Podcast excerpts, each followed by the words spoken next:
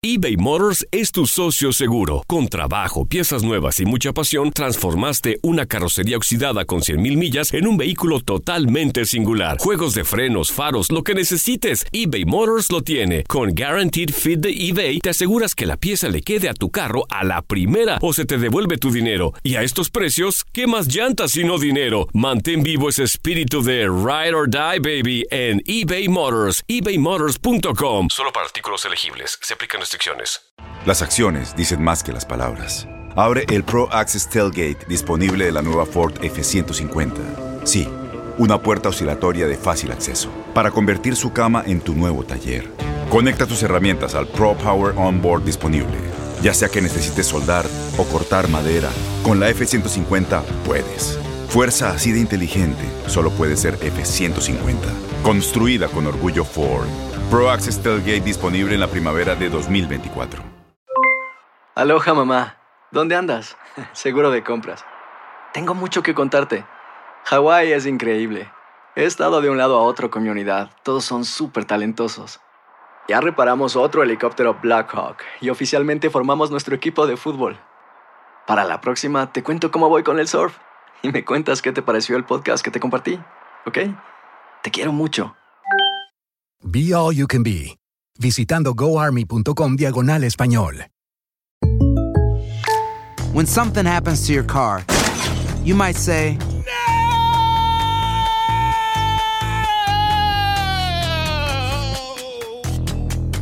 My car. but what you really need to say is something that can actually help. Like a good neighbor, State Farm is there. And just like that, State Farm is there to help you file your claim right on the State Farm mobile app. So just remember, like a good neighbor, State Farm is there. State Farm, Bloomington, Illinois. El siguiente podcast es una presentación exclusiva de Euforia On Demand. WKAQ580, expertos en análisis y noticias, se renueva una vez más para llevarte la mejor cobertura y el mejor análisis. Una mirada fiscalizadora y única de los hechos que son noticia en WKAQ. Pulso Político con Orlando Cruz. Saludos amigos y bienvenidos a Pulso Político. Les saluda Orlando Cruz. Muchísimas gracias por la sintonía, señores. Bueno, hemos tenido sí una semana, como yo siempre digo al principio del programa, hemos tenido una semana cargada de noticias. Muchísimas cosas han estado sucediendo esta semana. Pero un poquito más tranquilo, fíjense, hemos, estamos como que ya entrando en, en verano. Yo diría que para mucha gente aquí en el país. Obviamente, si nosotros comparamos, señores, lo que estuvimos viviendo esta semana con lo que estuvo sucediendo la semana pasada, pues obviamente esta semana es un quitado, porque esta semana la hemos pasado chilling, como dice Janet Pérez Brito aquí. La semana pasada ustedes saben que tuvimos una semana llena de contradicciones, una semana llena de escándalos en el gobierno, una semana llena de crisis en la Autoridad de Energía Eléctrica, que todavía, señores, eso no se ha podido resolver, eso prácticamente está de, la, de igual manera. Lo único que las personas, pues, ya no están. Antes de comenzar el programa, quiero, ¿verdad? Como siempre, darle las gracias a las miles de personas que nos están escuchando a través del podcast, a través de euphoriaondemand.com el podcast de Pulso Político, también en todas las aplicaciones de podcast. Ustedes que les gusta escuchar, eh, ¿verdad? Que a veces no tienen la oportunidad, a veces, de escuchar el programa entero o a veces, pues obviamente, como yo siempre digo, con el ajetreo del día a día, pues entonces, pues se hace un poquito difícil escuchar el programa. Yo tengo que agradecerles de verdad porque hay un montón de personas que nos siguen escuchando a través de señores del mundo, prácticamente del mundo. Ten, tengo gente que nos está escuchando de Europa, gente que nos escribe de América del Sur, obviamente de Estados Unidos, de Puerto Rico también, un montón de personas. Así que de verdad, muchísimas gracias. Como yo estuve mencionando hace unos cuantos días aquí en el programa, todo esto, señores, todo lo que nosotros preparamos en este programa es para ustedes, es para que ustedes estén informados, para que ustedes tengan los detalles que lamentablemente a veces un sector, ¿verdad?, de, de, de los medios de comunicación o de incluso de la clase política también ese tipo de detallitos y de cosas que la gente pues no quiere que a veces ustedes sepan, pues eso nosotros tratamos de verdad darle, buscarle la vuelta y, y, por lo menos presentárselos a ustedes. Así que como siempre, un millón de gracias por eso. Recuerden que, verdad, los que están escuchando el programa por primera vez, eso es bien sencillo. Ustedes van a la aplicación de podcast en su teléfono, Si usted tiene iPhone, eso es bien sencillo. Usted va ahí, escribe, busca la aplicación podcast, busca ahí la lupa que va a estar en la parte de abajo. Ahí escribe Pulso Político con Orlando Cruz y ahí automáticamente le va, le va a aparecer el programa. Usted le da el botón de suscribirte y automáticamente cada vez, mira esto, cada vez que termine el programa, aunque ¿verdad? yo a veces lo pongo un poquito antes, pero cada vez que el programa esté listo, tú lo puedes escuchar, le puedes dar para atrás, le puedes dar para adelante, puedes hacer lo que quieras con el programa. Vamos a comenzar, señores, con algo que yo he querido hacer desde hace muchísimo tiempo y yo creo que lo he hecho sí, pero pocas veces aquí. Vamos a hablar de, de política un poco, pero vamos a hablar de lo que está ocurriendo en el Partido Popular. Ustedes saben que esta semana ocurrió algo que ha dejado yo creo que a muchos populares pensando y que de verdad que representa, por lo menos desde el punto de vista mío, un cambio dramático para, señores, lo que ha sido el Partido Popular. Y esto es importante, señores. Esta semana, ustedes saben que el alcalde de Comerío, José Santiago, prácticamente, señores, se tiró. Prácticamente oficializó su intención de participar en la primaria que todo el mundo sabe, todo el mundo sabe que va a estar ocurriendo una primaria dentro del Partido Popular y José Santiago, el alcalde de Comerío, pues entonces es el último, es el último en la lista, creo que son cinco si no me equivoco, que ya pues han dicho, mira, hello, hello, aquí estoy yo, como dice Luis Fonsi, aquí estoy yo, no es que, ¿verdad? Lo estoy analizando, ¿verdad? Y entran en el jueguito ese de que no, yo lo estoy analizando, estoy, ¿verdad? Tocando base con los distintos pueblos, a ver qué piensan. Y la frase de oro, señores, que esa todos los candidatos por lo menos los cinco candidatos que hay, que no son candidatos, yo digo que son candidatos, pero las cinco personas que por lo menos han estado demostrando algún interés, algún interés en estar en esa, como digo yo, en esa papeleta, en esa papeleta para la primaria a la gobernación, todos dicen, ah, si el Partido Popular, ¿verdad? O por lo menos si el pueblo popular me quiere ahí, ahí estaré yo. Y ahí se van, y ese es el discurso. Y miren algo, señores, cuando ustedes los escuchen hablar, a la vez que ustedes escuchen esa frase, ya usted sabe, este se tiró. Olvídate de eso, que este se tiró. Pues eso fue lo que estuvo pasando esta semana con el alcalde de Comerío, José en Santiago. Y yo sé, señores, que esto, pues a lo mejor, si usted es PNP o usted es independentista, pues a lo mejor eso como que no, no le importa mucho, no le importa lo que está pasando dentro del Partido Popular. Pero señores, esto es importante. ¿Y por qué esto es importante? Por tres razones, bien sencillas. Número uno, por el momento histórico en el que está viviendo el Partido Popular. Y de eso vamos a estar hablando un poquito más adelante, en lo que tiene que ver en términos de fuerza política. Ojo con esa palabra, fuerza política. Número dos también, en lo que tiene que ver con el asunto ideológico dentro del partido, que ustedes saben que esa es la, mayor eh, fuente de división, ¿verdad? Lo que más divide al Partido Popular ahora mismo es que es para dónde queremos llevar al Partido Popular, cuál es el futuro que queremos, ¿verdad? En términos de ideológico, para dónde queremos llevar al partido. Y número tres, obviamente también, pues, por lo que está viviendo el, el país entero, Puerto Rico entero.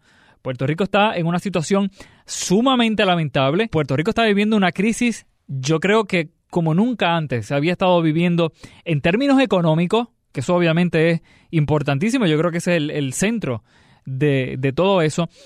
Pero señores, el Partido Popular, el Partido Popular, señores, no existe. Y yo lo he dicho anteriormente en este programa, cuando hemos tocado, ¿verdad?, por encimita lo que está ocurriendo dentro del Partido Popular.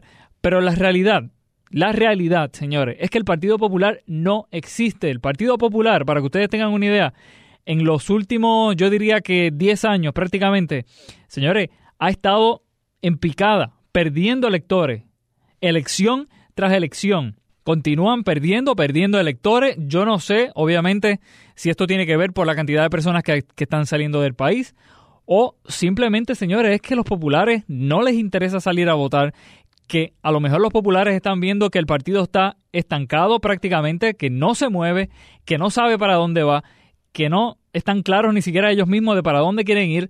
Eso puede ser quizás una de las razones que, de por qué el Partido Popular ha estado perdiendo eh, electores por, todo, por los últimos años. Pero señores, el partido no es, no es, no es una fuerza política. Eso de que un partido de que fiscalizaba, y ustedes saben que por lo menos los que escuchan este programa eh, a menudo, saben que eso es una de las cosas que yo siempre estoy mencionando y, cuestionando y criticando en este programa, los partidos de, de oposición, ¿dónde están? ¿Dónde está la fiscalización? Eso de que era un partido que fiscalizaba, eso de un partido de que hacían conferencia de prensa, que yo recuerdo hace unos años atrás, donde aquí se hacía una conferencia de prensa del Partido Popular, para lo que sea, para lo que sea. Y ahí estaban dos o tres representantes, dos o tres senadores, los poquitos que le quedaba algún tipo de credibilidad, pues ellos qué hacían? Iban y denunciaban al país, etcétera, y que lo que estaba pasando. Eso, señores, no sucede. Se los digo yo que estoy aquí, que prácticamente vivo en WKQ, detrás de todas estas noticias, detrás de todo esto. Señores, es rara la vez, rara la vez, escuchen esto, rara la vez que el Partido Popular hace una conferencia de prensa para denunciar X o Y cosa que esté sucediendo en el gobierno. Se hacen sí, pero contra. Es un partido de oposición, se llenaron la boca diciendo 20 cosas en, el, en la campaña y han dejado el partido a que se caiga, a que vaya a la muerte. Y en eso está el Partido Popular. O sea, eso de que era un partido de que creaba conciencia en el país, eso dejó de serlo hace muchísimo, muchísimos años. Y ojo con eso, señores. Un partido que crea conciencia. Eso, señores, en un partido de oposición. Eso es clave. Hello, eso es clave. Vuelvo y se lo repito a los populares que están cegados, que yo no sé para dónde están mirando. Tienen que mover un partido a que el partido tenga otra vez a crear conciencia. Tienen que crear conciencia en el país. Eso, al final del día, ¿qué hace? Motiva a la gente a que salga a votar. ¿Verdad que sí? Si tú no le creas conciencia al país, si tú no le dices al país, país, piensa, mira lo que está sucediendo. Por eso yo digo lo de las conferencias de prensa, no lo que tiene que ver con conferencia de prensa, sino obviamente tienen que hacer una conferencia de prensa para denunciar las cosas. Ellos lo pueden hacer de distintas maneras también. Pero obviamente la conferencia de prensa todo el mundo sabe lo que es, ¿verdad? Pero por eso yo digo que las conferencias de prensa son importantes de, para denunciar, para fiscalizar, para presentarle al país X o Y cosas, ¿verdad? Que ustedes han tenido la oportunidad de, de, investigar, etcétera, ¿verdad? Para ponerlo de una manera sencilla. Y entonces, con eso tú le creas que conciencia al país. El país dice, mira, contra, es verdad lo que dice el Partido Popular. Mira, eh, es verdad que el PNP está con esto. Contra, mira, pues sí. Y entonces tú le vas creando a la gente eso. Al final del día, ¿cuál es el resultado de eso? Que la gente te va a ir a votar. El, la gente te va a ir a te identifica como una persona o como un partido que está fiscalizando, que está haciendo tu trabajo, ¿verdad? Y eso pues, ustedes saben que yo siempre le caigo encima y le caigo arriba a todos los partidos de oposición, porque señores, en este país no hay oposición. El PNP está gobernando solito, solito, solito, solito, solito. Solo. No hay nadie que fiscalice. La Lúgaro, yo recuerdo a la Lúgaro, Dios mío, Alexandra Lúgaro, que esa mujer decía, no, yo nunca me voy a olvidar de Puerto Rico. Y esto yo creo que yo le he dicho ya anteriormente aquí en el programa. Ella decía, no, yo nunca me voy a olvidar de Puerto Rico. Ahí siempre voy a estar yo. ¡Embuste! ¿Dónde está Alexandra Lúgaro llevando una fiscalización sobre lo que está haciendo el gobierno y sobre lo que está haciendo eh, lo que sea en la legislatura o algo? Ojo, que no sea lo que tiene que ver con educación. Porque todo el mundo sabe que Alexandra Lúgaro tiene unos negocios con la educación y ahí está manchada con eso. ¿Dónde está el mismo Manolo Sidre? Que después que se llenaba la boca por ahí diciendo de que no debe... ¿Dónde está? ¿Dónde está la fiscalización? ¿Dónde está la oposición? No existe. Por eso yo digo, no hay oposición dentro de los partidos. No existe. Dentro de los partidos, ni, ni, ni siquiera en los partidos. O sea, no existe. No existe. Y obviamente, ¿qué pasa? Cuando ustedes ven a un partido popular, pues obviamente usted espera que, que, que el Partido Popular sea un partido, un partido de fiscalización. Pero señores, no lo son. No lo son. Y ojo con esto, yo sé que hay muchos que dicen que eso puede ser incluso culpa de, del liderato de Héctor Ferrer, que para mí no tiene ninguno, ¿verdad? De que posiblemente sea un presidente flojo. Ojo con esto, ¿sabes? Héctor Ferrer tendrá parte de la culpa, pero no es el responsable de la debacle y de la crisis que se está viviendo dentro del Partido Popular. ¿Sabes? Aquí han habido muchísimos, muchísimos. Yo, todos los candidatos a gobernadores y yo creo que un montón más que han estado llevando el, país, el al partido a que a lo más bajo, señores, el Partido Popular ahora mismo está en lo más bajo que puede llegar un partido y es la realidad. Y yo sé que hay gente que le pueda molestar, si usted es popular y usted pues le, le molesta lo que le estoy mencionando, pero realmente es así, señores. Entonces miren lo que pasa, porque miren lo que pasa, porque esto obviamente en un partido en crisis, pues entonces, ¿qué sucede? Lógicamente salen los que, como dijo ahorita, les gusta el juego este de que, mira, yo estoy aquí, no me descartes, pero yo todavía no he tomado la decisión. Yo estoy consultando con la gente, yo estoy consultando con el país, yo estoy consultando con los pueblos, con la gente del barrio, con la gente de los, de los distintos lugares del país, yo lo estoy internalizando con ellos. Y si ellos entienden como dije ahorita, la frase de oro, si ellos entienden que yo les puedo servir a ellos de esta forma, pues ahí estaré yo. Y eso, ya ustedes saben que, como dije ahorita, ese es el discurso de ellos. Pero miren esto, ahora mismo en el Partido Popular hay cinco personas que les interesa por lo menos la, la candidatura, como estuve mencionando ahorita, a la, ¿verdad? La papeleta para una para la elección o para la primaria que todo el mundo sabe que va a estar ocurriendo dentro del Partido Popular. Está Héctor Ferrer, que aunque él obviamente juega el mismo juego que yo les acabo de decir, que aunque él no lo dice, pues es lógico que le interesa. Yulín, que a pesar de que ella tiene más esqueletos ahora mismo en el closet en el municipio de San Juan, ¿verdad? Ella no se descarta, ella dice que prácticamente pues ella está jugando el juego de que mira, me interesa, pero no me interesa, pero hoy sí, hoy no, hoy estoy con los americanos, el otro día estoy por acá. Ese es el juego de Yulín, señores. Y todo el mundo sabe que a Yulín le interesa algo, y yo creo que va a ser dentro del Partido Popular porque no le queda otra. Y de eso vamos a estar hablando en otros programas sobre eso, porque eso yo creo que hay que entrar un poquito en cuanto a eso. Está también Juan Zaragoza, eh, Juan Zaragoza que ustedes saben, el ex secretario de Hacienda, que yo no le veo ninguna opción, pero él dice que está ahí y de hecho él fue uno de los primeros que estuvo mencionando de que por lo menos a él le interesaba. Está Roberto Prats, que a mí Roberto Prats de verdad es un aliado a la filosofía de Hernández Colón.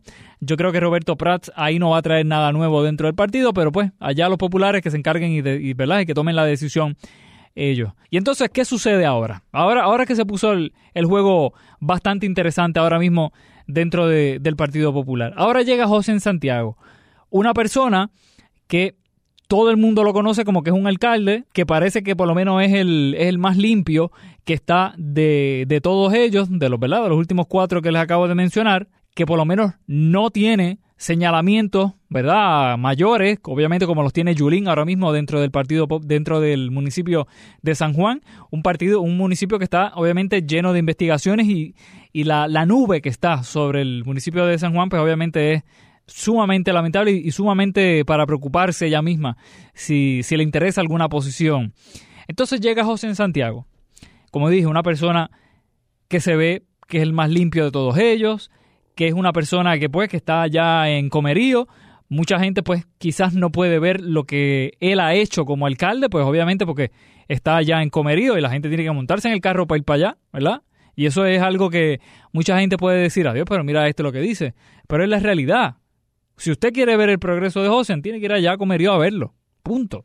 Eso no es como San Juan, que si usted quiere ir a ver si el alcalde, la alcaldesa es buena o no, pues usted se da una vuelta por el municipio y chequea o no. No. Con José usted tiene que montarse para allá y usted allá ve y busca ver cómo es que, cómo es que, que él ha sido. Entonces él llega, miren esto, con la, con el eslogan, con la, con el estribillo de la campaña, con el lema, mejor dicho, de que él dice de que ya es tiempo, y ustedes lo vieron en, en, el discurso, esta semana acá en WKQ se estuvo hablando muchísimo sobre eso, sobre el mensaje que él estuvo realizando allá. Entonces él dice de que ya es tiempo. Ay, Dios mío, ya es tiempo, y ya es tiempo. Bueno, señor alcalde, ¿usted sabe de qué ya es tiempo? Y de hecho, déjame hacer un paréntesis. Él escucha este programa. Me dijo los otros días, me lo encontré aquí en WKQ en una entrevista y me dijo que, había escuchado el programa. Así que muchísimas gracias de verdad por, por, escuchar el programa. Pero se lo voy a decir a usted, que yo sé que usted me está escuchando ahora mismo. Usted sabe de lo que ya es tiempo. Es tiempo ya, por el bien del país, señor alcalde, por el bien del país, que ese partido yo no soy popular. A mí, francamente, yo, allá ustedes, como digo yo siempre, allá ustedes. Pero yo creo que para bien del país, para el bien de todo el país, yo creo que es importante de que, el, de que el Partido Popular, y no solo del Partido Popular, estoy hablando del Partido Popular obviamente por lo que estuvo sucediendo esta semana, pero de, de todos los partidos, hay que volver a fiscalizar. Y usted, señor alcalde, si le interesa la participar en la primaria para la gobernación. O vamos a dejarnos de cosas. Si a usted le interesa la gobernación, Si a usted le interesa la gobernación, usted tiene que devolver ese partido a que el partido sea un ente de fiscalización. Tienen que fiscalizar, tienen que cuestionar, tienen que dejarse de esas cosas de que ustedes dejan que los revolúes exploten al PNP solo y de que no toman acción. Tienen que hacerlo, tienen que hacerlo. Ustedes saben por qué. Número uno, pues ustedes pues se dan golpes en el pecho de que lo hicieron. Está bien, punto. Bueno para ustedes. Pero para el país es importantísimo que los países tengan partidos que fiscalicen. Yo siempre lo digo.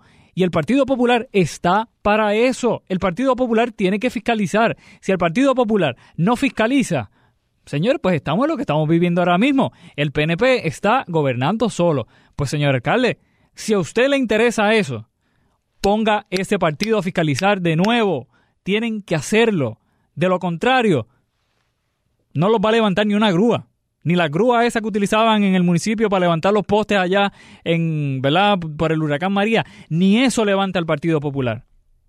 Y por eso es que el Partido Popular, desde mi opinión, por eso es que el Partido Popular está como está. ¿Por qué? Porque el Partido Popular dejó lo más importante, que es señalar, cuestionar, fiscalizar. Eso no lo hacen, no le han interesado. Vuelvo y repito, si a usted le interesa eso, señor alcalde, meta mano con eso. Eso tiene que ser lo primero. Número dos, Número dos, tienen que ya ponerse los pantalones y tienen que tomar una decisión para dónde van a ir. Están cometiendo el mismo error que el PNP con la Autoridad de Energía Eléctrica. Quieren venderla y no saben ni para qué la quieren vender. Están iguales ustedes los populares. Están idénticos.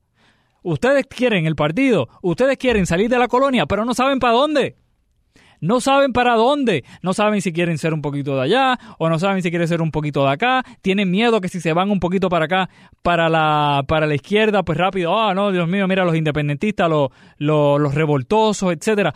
Tomen la decisión, tengan los pantalones. Tengan los pantalones de decir, yo quiero la República Asociada, yo quiero la, la, independencia si la quieren, o si les interesa, ¿verdad?, formar parte de Estados Unidos, pues lo digan, pero tengan la decencia, tengan la responsabilidad, porque tienen una responsabilidad para eso.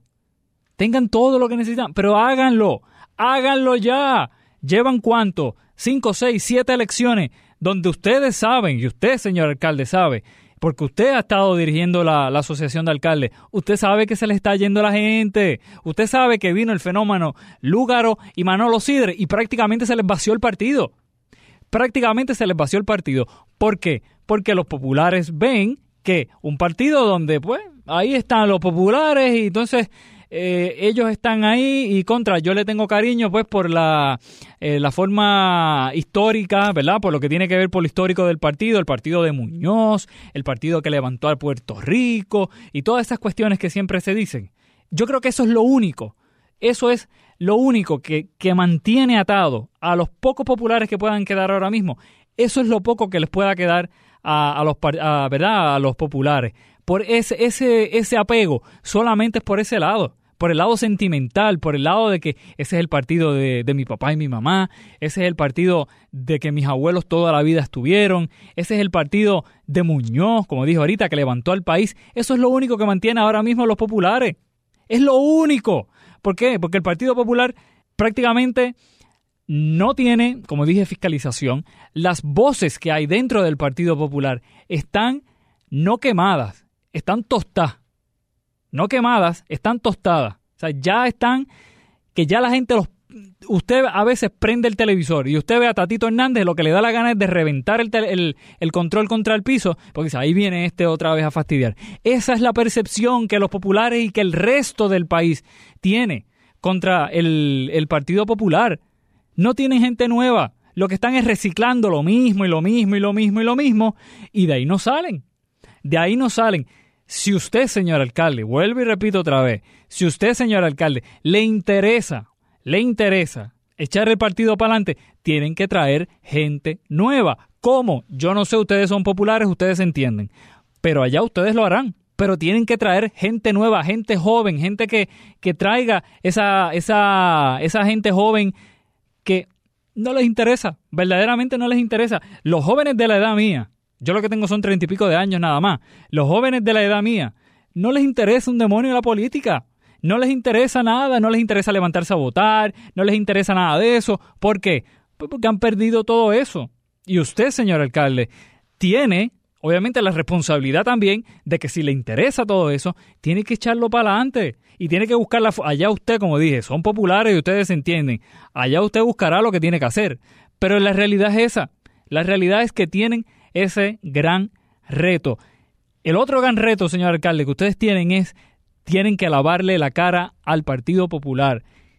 ¿Por el bien de qué? De, obviamente, los que creen en el Partido Popular, pero también de, obviamente, los mismos populares.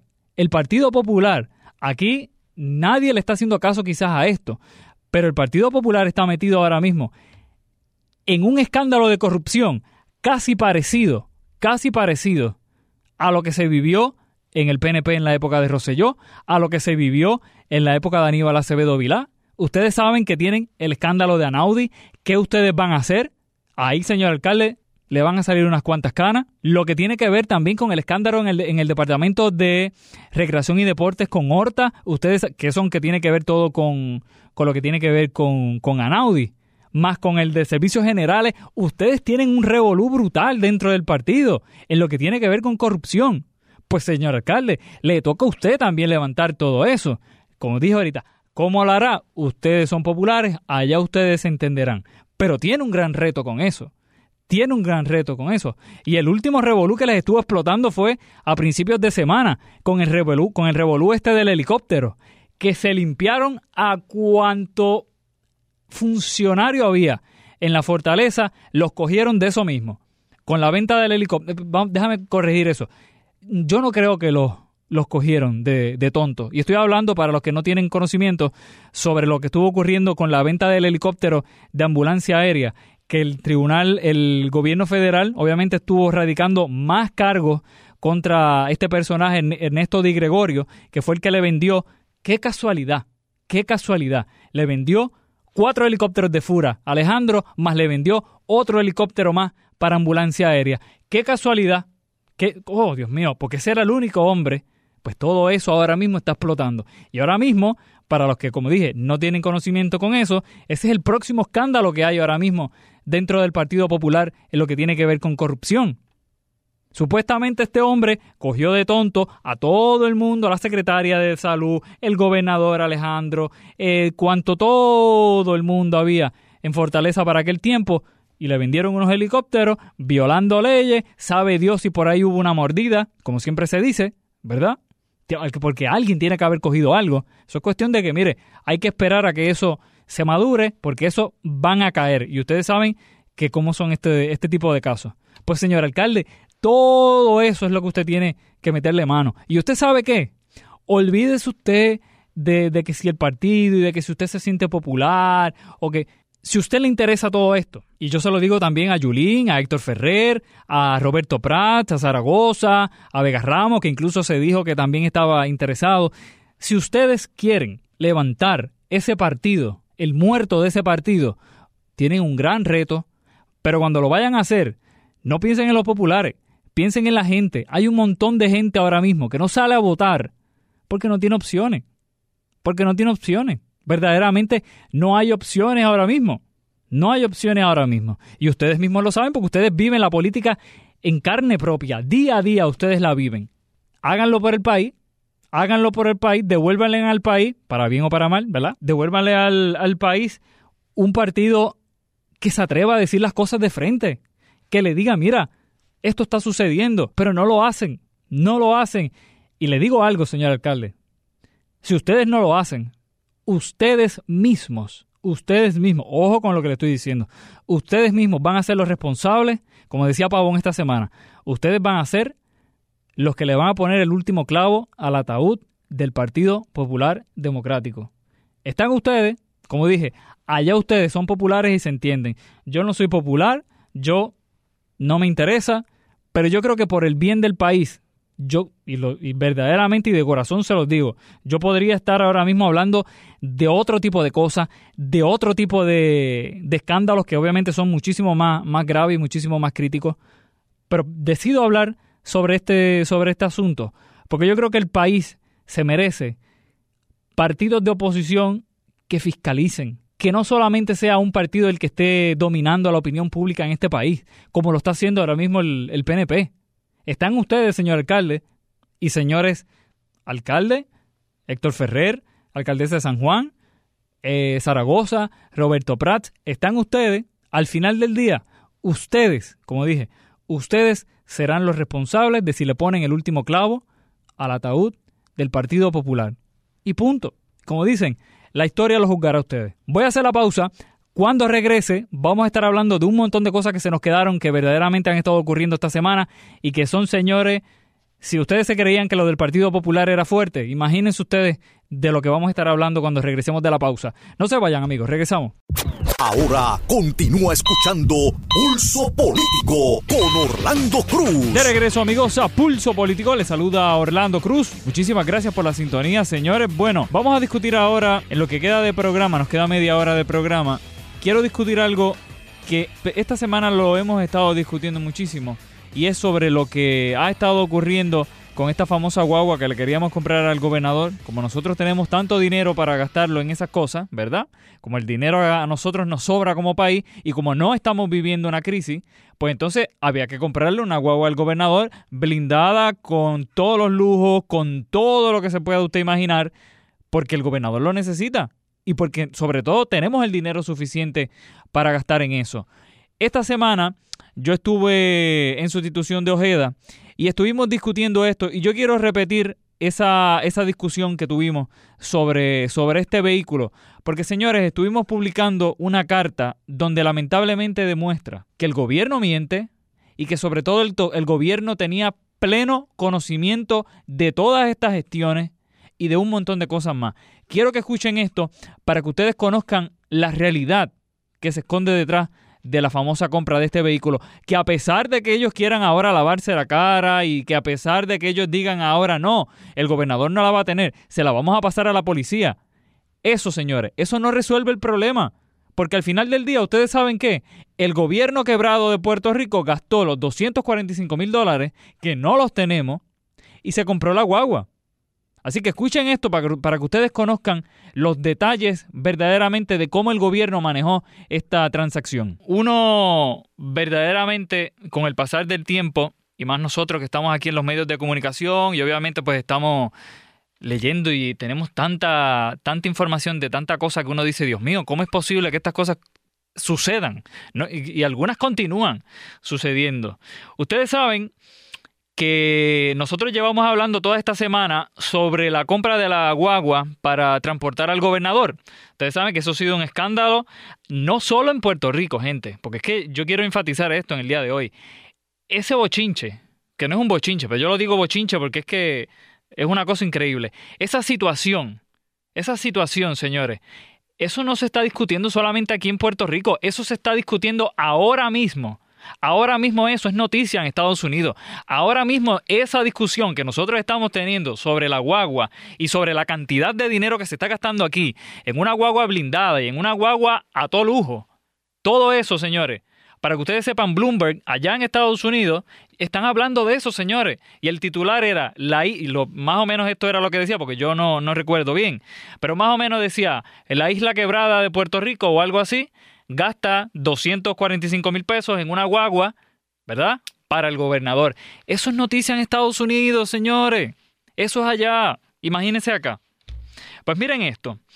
Ustedes saben que llevamos hablando de esto todo, toda la semana. Y yo digo, uno piensa que uno lo ha visto todo, pero la realidad es que no. La realidad es que no. Miren, señores, lo que estuvo sucediendo. Déjenme darle los detalles primero. Porque es que yo sé que hay gente que se está incorporando hoy, que mucha gente, pues a lo mejor no está al tanto de esta cantidad. Y de hecho, escuché a Ángel Rosa ahora que estaba hablando también sobre, sobre la situación de la guagua, etcétera. Señores, en esta guaguita, en esta guaguita se han gastado 126.650 dólares y vuelvo y lo repito otra vez para que ustedes escuchen esto bien. 126.650 dólares en hacer las pruebas de bala. Todos los cristales y toda la cuestión que tiene la guagua, 126.650. Se gastó el gobierno quebrado de Puerto Rico, y vuelvo y lo repito, el gobierno quebrado de Puerto Rico se gastó 58.950 dólares. Vuelvo y lo repito, 58.950 dólares en chulerías de lujo para la guagua, señores. Porque como es el gobernador, hello, y como él no se puede montar en una Toyota o él no lo puede montar en una Ford, que son vehículos excelentes, yo he tenido de los dos, pero a él no lo puede montar en un tipo de carro de eso. A él hay que montarlo en una Chevrolet Suburban del 2018, a con todo lujo, con todos los lujos que usted se puede imaginar. Se parece a la limusina de Putin que lo vimos los otros días por ahí cuando estaban allá con, con Estados Unidos y Trump. Eso, así mismito, señores. 126.650 dólares. El gobierno quebrado de Puerto Rico, ¿en qué? En solamente prepararle un vehículo al gobernador a prueba de balas porque él necesita transportarse, moverse por la isla de Puerto Rico, ¿verdad? A prueba de bala, en un vehículo a prueba de bala, porque, porque como aquí la, la mafia italiana puertorriqueña o algo, yo no sé, o yo no sé si es que tuvo algún tipo de, de amenaza de muerte o algo, yo no lo sé, yo no lo sé, pero es que nada justifica el hecho de que esta isla quebrada se haya, haya gastado toda esa cantidad de, dinero. Son 245 mil pesos que se han ido en esto, señores. 245 mil pesos se ha ido en este tipo en este vehículo. Pero miren lo que estuvo sucediendo hoy. Miren lo que estuvo sucediendo hoy. Exactamente, me están diciendo por acá que, eso lo que demuestra es la, poca capacidad de administrar. Más adelante vamos a estar entrando en ese detalle, porque es que tenemos que hablar en cuanto a eso. En el día de hoy, eh, Luis Pavón Roca, en su programa, estuvo hablando sobre una carta, y yo tengo copia de la carta, y yo la voy a leer completa, me voy a dar el gusto de leerla para que ustedes sepan cómo se ha manejado esto, y para que ustedes escuchen, y para que vean cómo el gobierno miente. Y lo tengo que decir porque es que es la realidad, señores. El gobierno miente. El gobierno miente. Y aquí tenemos la evidencia. Yo les voy a leer la carta que estuvo siendo publicada en el día de hoy en el programa WKQ Analiza. Y como dije, la voy a leer completa. Yo sé que molesta, así que ustedes si están guiando, ustedes, mire, pónganse el cinturón bien, no apriete el guía mucho, que no, después no lo vaya a romper. Pero es que estas cosas molestan de una forma que uno no lo puede expresar a través de, las radios. Escuchen esto. Gobierno de Puerto Rico, Departamento de Seguridad Pública, 31 de enero del 2018. Vuelvo y repito la fecha, 31 de enero del 2018. Firma la carta Héctor Pesquera, secretario del Departamento de Seguridad Pública, y un individuo que se llama Jesús Hernández, agente especial fiscal del Departamento de Hacienda. O sea, señores, que hasta Hacienda tenía conocimiento de esto. Hasta Hacienda tenía conocimiento. Así que cuando le digan ustedes que la isla está quebrada, eso son embustes. Eso son embustes. Pero miren, vamos a entrar en esto. Déjenme aquí cuadrar el teléfono porque esto lo tengo en el teléfono y ustedes saben que esto es medio traicionero a veces. Miren esto. Compra de vehículo de motor. Dice la carta, dice aquí, en los pasados meses, como parte de sus encomiendas, ojo con esa palabra, como parte de sus encomiendas, hemos estado evaluando la compra de un vehículo con varios aditamentos de seguridad para la protección del gobernador de Puerto Rico, dado a que actualmente han tenido problemas con la falta de unidad de motor, ¿verdad? Para protección necesaria para el gobernador y su familia. Escuchen esto bien. El vehículo que actualmente está en uso representa desperfectos mecánicos constantes, como si no hubiesen mecánicos aquí en Puerto Rico, y no ofrece la protección mínima necesaria para el gobernador y su familia. Por dicha razón, comenzamos el proceso de evaluación en octubre del 2017. Oigan bien la fecha, señores. Octubre del 2017 para la adquisición de una Chevrolet Suburban del año 2018. Es preciso señalar, dice la carta, que conforme a la reglamentación, solicitamos cotizaciones para evaluaciones a siete compañías. Ahí ponen ver adjunto cotizaciones. O sea que en la carta ellos habían puesto como anejo las siete cotizaciones. Dice aquí, Luego de nuestras evaluaciones, encontramos que la compañía Texas Armoring Corporation cumple con todas las regulaciones y permisos necesarios para la, para la, elaboración de dicho vehículo. El vehículo en su totalidad será construido en Estados Unidos y particularmente en San Antonio, Texas. Dice la carta. Para determinar el proceso de construcción de todos los elementos de seguridad, enviamos personal del Departamento de Seguridad Pública para la evaluación de las facilidades de Texas Armoring.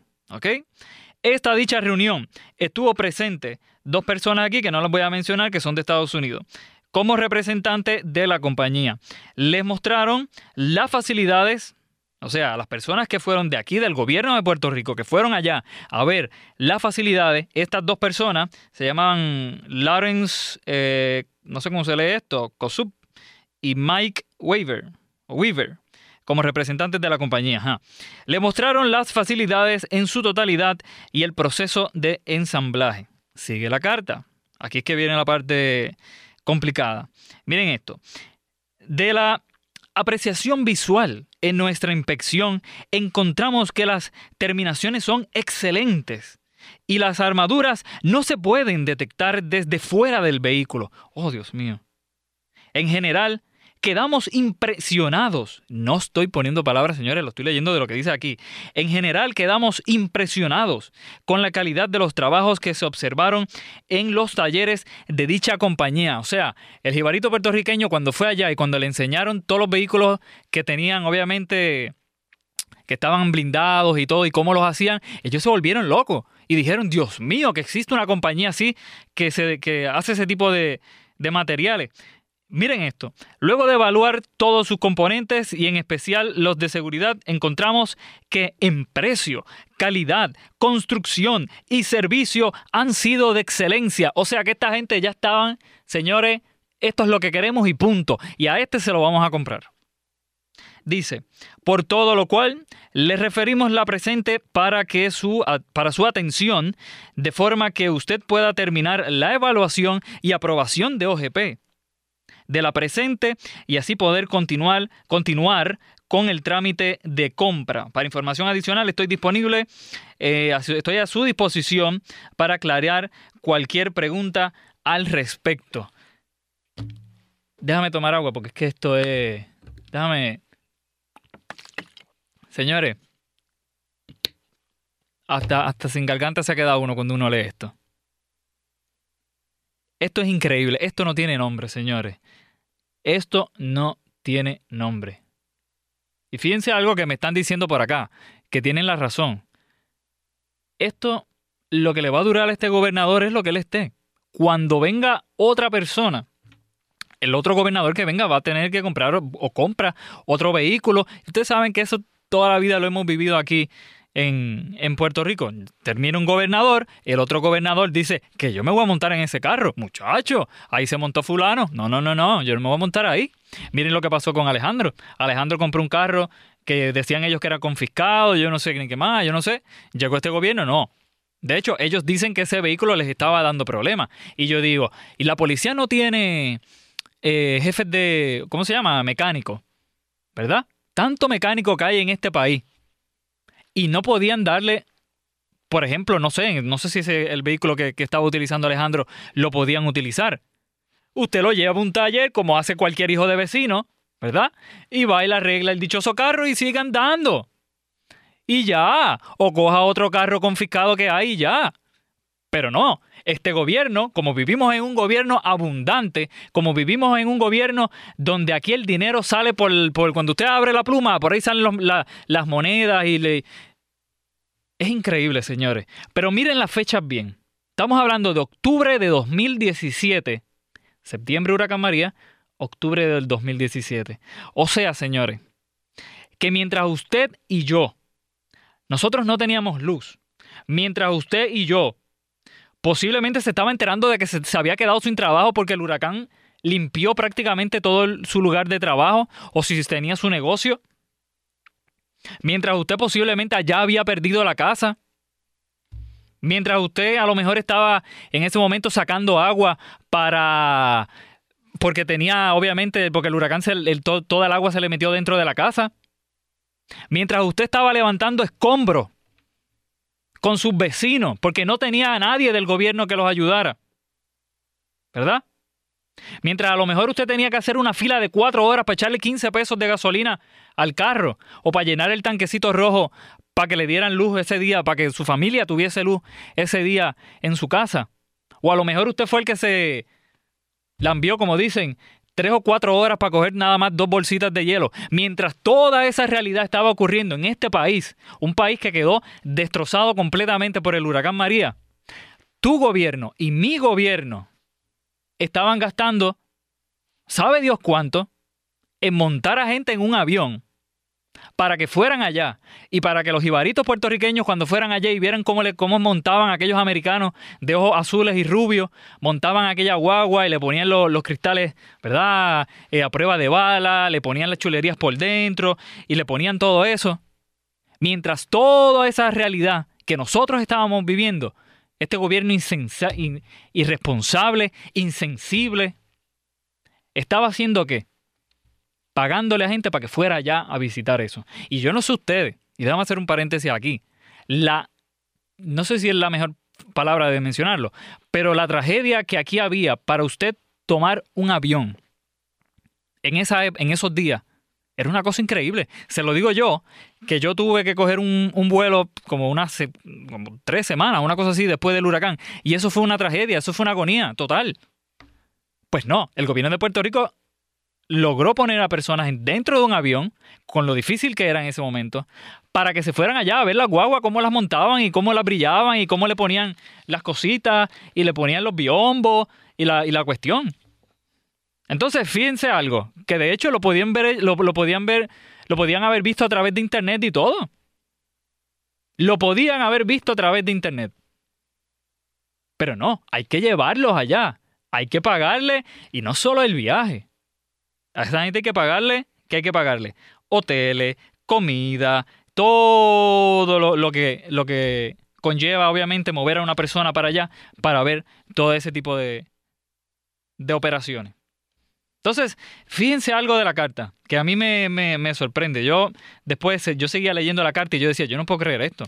Ellos dicen en una parte en la carta, ellos decían, no es que pedimos siete cotizaciones para cumplir con la ley. Entonces, como nosotros pedimos siete cotizaciones, pues entonces ya nosotros estamos en ley, ¿verdad? Y nosotros lo estamos haciendo muy bien. Pedimos siete cotizaciones. Y yo me pongo a pensar y yo digo, yo a lo mejor soy yo que estoy medio, medio tostado o no sé, de verdad. Pero yo digo, Fortaleza no está en quiebra. El gobierno no está en quiebra usted habrá podido cumplir con la ley, usted podrá haber hecho 20 cosas que dice la ley, etcétera. Pero señores, estamos en quiebra. Hello, estamos en quiebra. Quiebra. ¿Usted sabe lo que usted sabe lo que significa la quiebra? Parece que en la fortaleza no saben lo que significa eso. Usted cuando está en quiebra, usted no va y se, va y se compra, o cuando está en el proceso de quiebra, que ya ha ido al tribunal y toda esa cuestión, usted no va y se monta en, en otro carro y va y se compra un Audi o se compra un Mercedes o se compra lo que sea.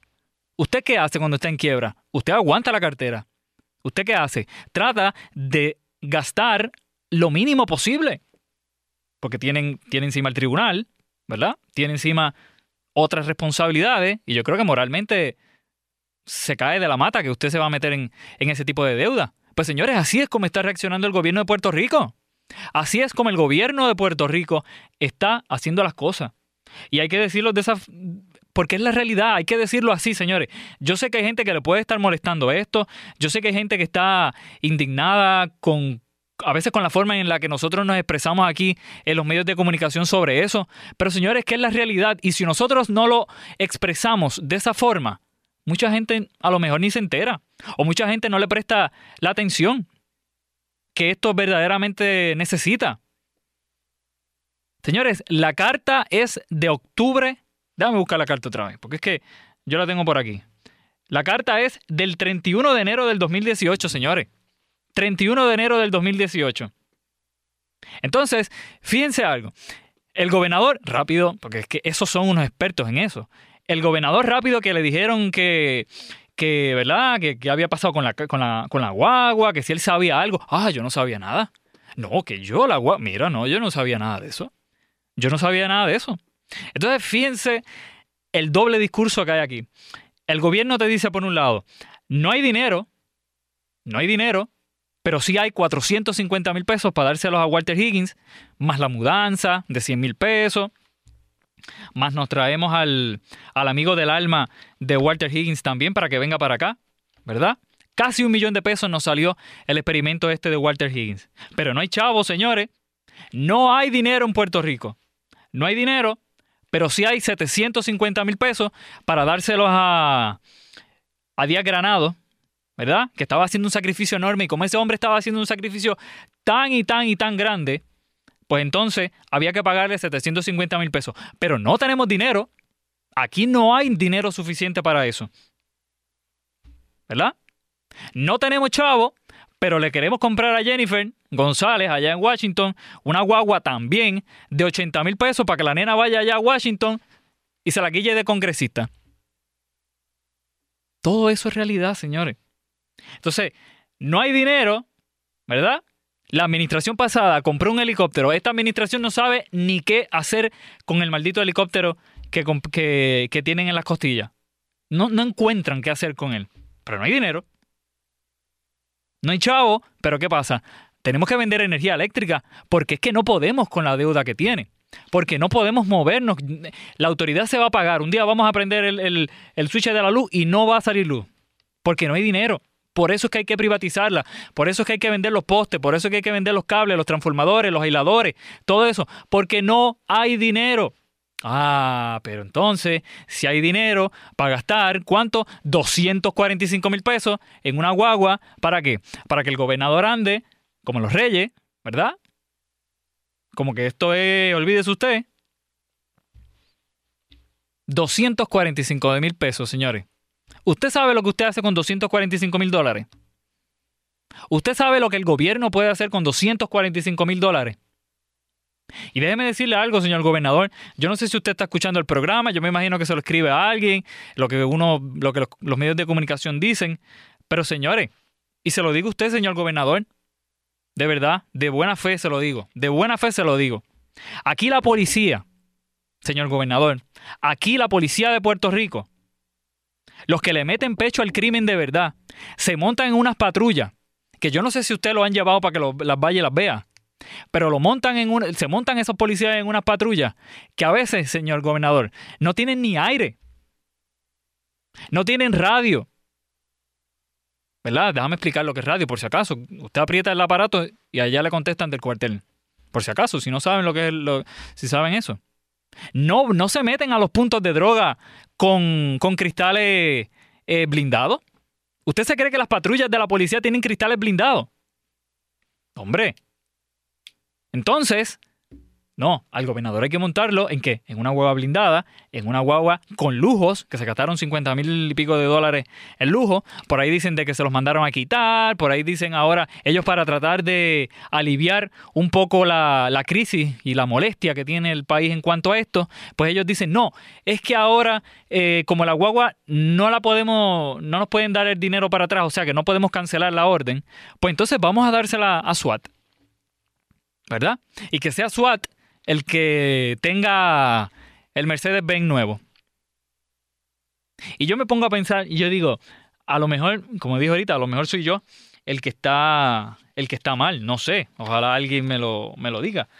Pero esta crisis, señores, esta crisis que nosotros estamos viviendo ahora mismo, yo les dije ahorita, yo les dije ahorita que esta crisis es noticia en Estados Unidos ahora mismo esta crisis que estamos viviendo aquí ahora con la, con la guagua, que ellos se quieren pintar de que no, de que ahora el gobernador no va a andar en esa guagua, de que si mira, que si se la vamos a dar a la policía para que la policía la utilice, etcétera, etcétera. Esto es noticia en Estados Unidos. Y yo me pregunto, todo este espectáculo que, que hemos tenido durante esta semana, al final del día, le causa problemas en todas las intenciones que tiene el gobernador allá en Washington. Empezando en el día de hoy, empezando con lo que tiene que ver con la la, la intención esta de, que Puerto Rico sea Estado, etcétera, y los movimientos que está haciendo el gobernador allá en Washington con el Estado. ¿verdad? Para que Puerto Rico sea Estado. Miren esto que estuvo publicando eh, Noticel en la tarde de hoy. Miren esto. La crisis de credibilidad trastoca el discurso de estadidad del gobernador. Fíjense cómo una situación, como una crisis que no se ataca desde el comienzo y que no se ataca de la forma que se tiene que atacar y que resolver al final termina destruyendo muchísimas cosas. Miren esto, la crisis de credibilidad que ronda el gobierno de Ricardo Rosselló Nevares en los últimos días extiende, se extiende hasta su lucha con la anexión de Puerto Rico a los Estados Unidos, principal atractivo de los ciudadanos, ¿verdad?, de estadistas que fueron a votar en, el pasado plebiscito en junio. Miren esto, en medio de los escándalos de la contratación del director ejecutivo de la Autoridad de Energía Eléctrica, Granados Navedo a 750 mil dólares, que no duró 24 horas, y bajo cuestionamientos públicos sobre la compra de la guagua de 245 mil dólares, ahora la Asociación Nacional de eh, para el Progreso de las Personas de Color, la NAACP, ¿verdad? Aclaró su postura respecto a la posible anexión de Puerto Rico. Las declaraciones de esta organización se dan luego de que Ricardo Rosselló asegurara en declaraciones escritas que logró el aval de la Organización para la Estadidad. Y ustedes saben lo que les dijo hoy, después de que estamos, ¿verdad?, hablando todo esto y después de que todas estas noticias que hemos estado hablando durante toda esta semana llegaran a Estados Unidos. Ustedes saben lo que lo que estuvieron mencionando en el día de hoy. La organización aclaró, mediante su portal, que no apoya la anexión, sino que fomenta la libre determinación del pueblo puertorriqueño. Ustedes ven cuando un gobierno les miente, cuando un gobierno se cree que el país es tonto, cuando un gobierno no sabe, no sabe controlar su cartera y se vuelve loco comprando cosas y, ah, como si esto fuera Dubai o esto fuera esos países de allá, Qatar y todo eso, que está el dinero que llueve. Si usted no controla ese tipo de cosas, se le va a afectar todo. Y hoy la organización que el gobierno de Puerto Rico, el gobernador de Puerto Rico estuvo diciendo de que estaban apoyando para que Puerto Rico sea Estado, hoy se viraron para atrás y hoy dijeron, mira, yo no estoy apoyando la estadidad. Yo lo que estoy diciendo es que yo fomento el que la, libre determinación del pueblo puertorriqueño. Eso es un golpe a la eso es un golpe, eso es un verdadero golpe al gobierno y sobre todo a la administración y las intenciones del gobernador para, para la estadidad para la isla. Y todo eso, señores, ¿ustedes saben por qué sucede? Porque no saben trabajar las situaciones, porque no saben tomar decisiones, por insensible, por irresponsable, por todo eso es lo que sucede en este tipo de cosas. Y ahí lo tenemos. Y ahí lo tenemos, señores. Una cosa tan chiquita, algo que usted cree que pueda ser, ¿verdad? Que no, que no sea una cosa tan grande. Miren en lo que ha, en lo que ha terminado. Eso para que ustedes vean, gente, que cuando una cosa no se trabaja bien desde el principio, miren en lo que termina. Ahora mismo, después que el gobernador había dicho 20 cosas de que si las asociaciones en Estados Unidos lo estaban apoyando con, el, con la situación de la estadidad, etcétera, miren todo lo que ha creado este issue de la, de la guagua, más la situación obviamente de la crisis que ha estado ocurriendo en energía eléctrica. Todo eso sucede cuando lamentablemente un gobierno no trabaja bien las cosas desde el comienzo. Y si una cosa tú sabes que te va a generar problema, usted como gobierno se supone que, que le ponga un alto. Pero nada, Allá ellos, ellos se entienden. Vamos a ver entonces al final del día cómo esto va a seguir aumentando y qué cosas va a continuar afectando entonces al gobierno. Señores, vamos a hacer la pausa hasta el próximo sábado. Recuerden que nos pueden escuchar a través del podcast de Pulso Político en cualquier aplicación de podcast. Ahí estamos. Tú simplemente escribes Pulso Político con Orlando Cruz y ahí automáticamente te va a aparecer el, podcast. Le das al botón de suscribirte y ahí cada vez que esté el programa disponible, ahí vas a poder escucharlo. Le vas a dar para adelante, le vas a dar para atrás. Puedes hacer lo que quieras con, con el programa. También recuerda que nos puedes escribir, nos puedes dejar saber lo que piensas tú de todo esto, si te molesta, si no te molesta, si te molesta lo que te dije, si no te molesta. Déjame saber todo eso, nos puedes escribir también a la cuenta de nosotros acá del programa, Orlando Cruz WKQ en Facebook y Twitter, Orlando Cruz WKQ en Facebook y Twitter, y ahí nos deja saber y podemos interactuar sobre todo este tipo de, esta crisis que, que estamos viviendo acá en Puerto Rico. Así que señores, será hasta el próximo sábado a las 5 de la mañana, a las 5 de la tarde, 5 de la tarde, ojo con la hora, 5 de la tarde, y el lunes también estamos a las 5 de la mañana. Así que señores, será hasta la próxima, no se vayan. El pasado podcast fue una presentación exclusiva de Euphoria On Demand. Para escuchar otros episodios de este y otros podcasts, visítanos en euphoriaondemand.com.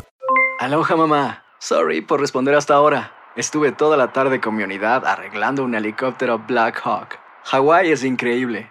Luego te cuento más. Te quiero. Be All You Can Be, visitando goarmy.com diagonal español.